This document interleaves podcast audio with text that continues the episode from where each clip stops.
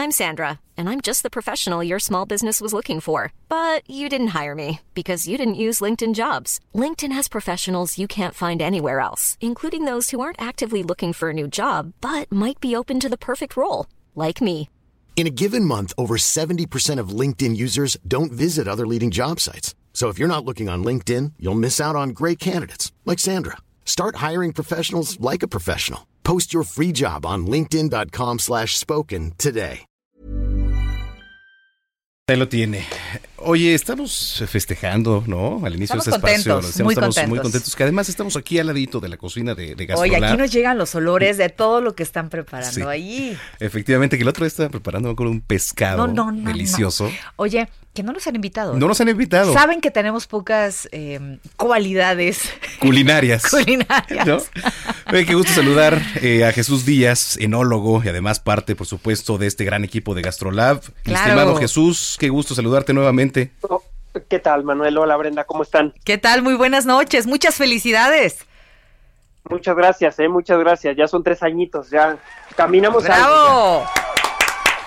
Tres años ¡Bravo! ya de, de- de- de hacer magia en la cocina, mi estimado Jesús. Este, platícanos cómo les ha ido, qué nos pueden platicar a lo largo de estos tres años.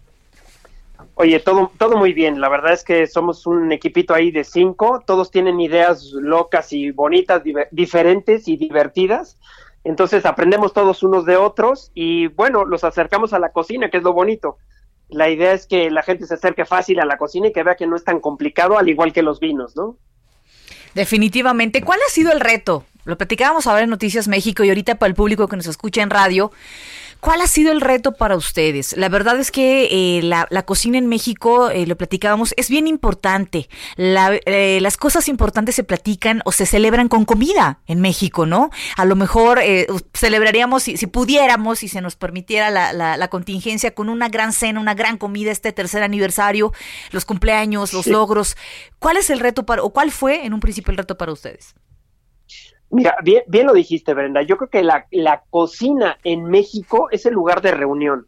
Si tú te fijas en todas las casas, yo no sé por qué nos juntamos todos en la cocina y terminamos hablando, todos participamos, Sí. todos le metemos mano a la comida y comemos rico al final. La idea de todo esto es que es que se vuelva a eso, ¿no? Que se vuelva a la cocina, que se vuelva a preparar platos, que todos con- eh, convivan en ello y que sea fácil, que sea de manera muy, muy, muy fácil para que todo el mundo lo pueda hacer. Entonces, esa es la idea de todo Gastrolab, ¿no? Por supuesto, y además, eh, pues no sería un sello, digamos, o la estrellita, ¿no? Como ahorita se la pusimos a mi querida Brenda, sin una buena copa de vino, ¿no? Creo que eso le viene a dar el, el Ay, sí, qué punto a todo esto, ¿no? Mi estimado Jesús. Eh, sí, correcto. Yo creo que no hay que tenerle miedo, porque de repente como que le tenemos miedo al vino, ¿no? Lo vemos muy elevado y es la cosa más, sa- más fácil y más simple y más sana, porque la verdad es que si viéramos todas las cosas que nos puede traer un buen vino, y un vino que no esté tan bueno también nos trae salud, o sea que no se preocupen por eso. Sí, dicen que una copa de vino al día, pues es, es sana, ¿no? Definitivamente, definitivamente.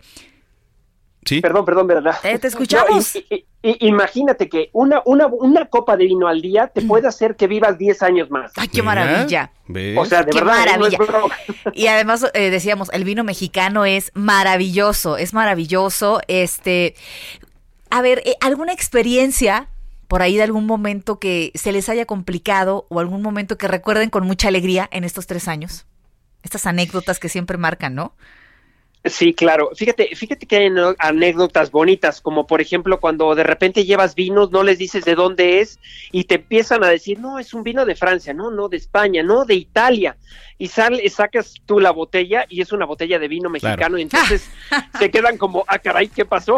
Y, yo sabía que eran buenos, pero no como para No que tanto. me confundiera para tanto. Qué maravilla. Pues mi estimado Jesús, te mandamos Eso- un eso gran te mandamos un gran abrazo, la mejor de las vibras, mucho éxito, que sean muchos años más. Muchas gracias, Manuel. Muchas gracias, Muchas Brenda. felicidades. Y esperemos que estén junto con nosotros porque tienen que probar algo de lo que hacemos. Claro que sí, ahí iremos a hacer desastre con ustedes. Encantados. Un abrazo. Abrazo igual. Bueno, Jesús Díaz es enólogo y parte de este gran equipo de la Gastrolab, Imagínate a quienes cocina. reiteramos nuestra felicitación. Pásame la sal y les pasamos el azúcar. Sí.